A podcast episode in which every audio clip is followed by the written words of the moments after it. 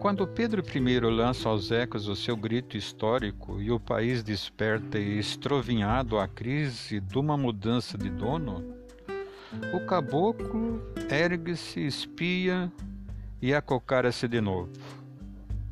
Pelo 13 de maio, mal esvoaça o florido decreto da princesa e o negro exausto larga num ufo o cabo da enxada. O caboclo olha, coça a cabeça, Imagina e deixa que o velho mundo venha quem nele pegue de novo. A 15 de novembro, trocas um trono vitalício pela cadeira quadrienal. O país bestifica-se ante o inopinado da mudança. O caboclo não dá pela coisa.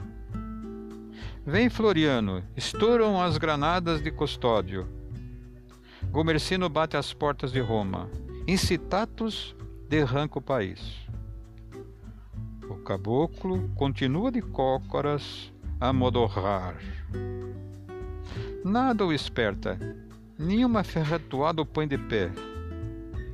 Social como individualmente, em todos os atos da vida, Jeca, antes de agir, acocara-se. Jeca Tatu é um piraquara do Paraíba maravilhoso epítomo de carne onde se resumem todas as características da espécie. Ei-lo que vem falar ao patrão. Entrou, saudou, seu primeiro movimento após prender entre os lábios a palha de milho, sacar o rolete de fumo e disparar a cusparada de esguicho, é sentar-se jeitosamente sobre os calcanhares.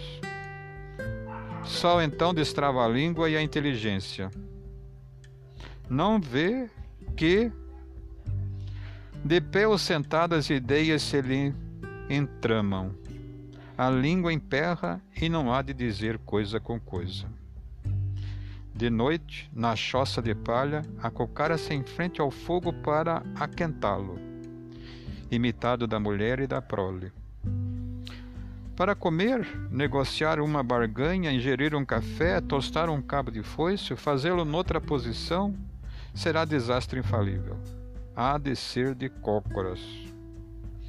Nos mercados para onde leva a quitanda domingueira é de cócoras, como um faquir do Brahmaputra, que vigia os cachinhos de brejaúva ou o fecho de três palmitos. Pobre Jeca Tatu, como és bonito no romance e feio na realidade. Fragmento de Oropês, de Monteiro Lobato, editora brasiliense.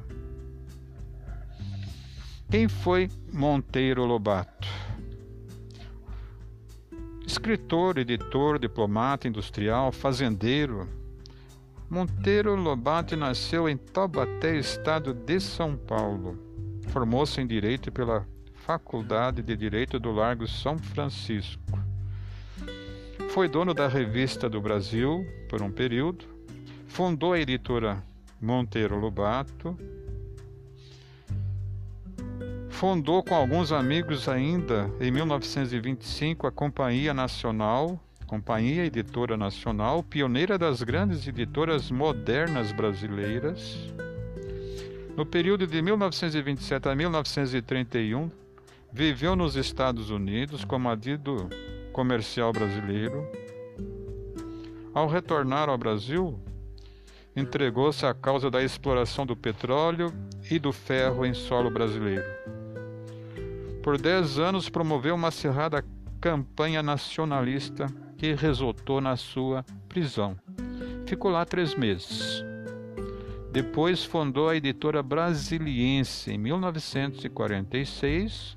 Acabou indo para a Argentina retornou ao país em 1947, quando participou de campanhas públicas contra a cassação de parlamentares do Partido Comunista.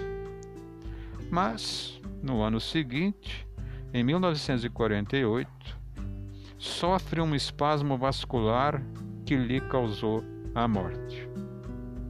Monteiro Lobato destacou-se na, na literatura infantil, Contudo, na literatura adulta, Ele destacou-se como criador de contos regionalistas, um contador de histórias caipiras.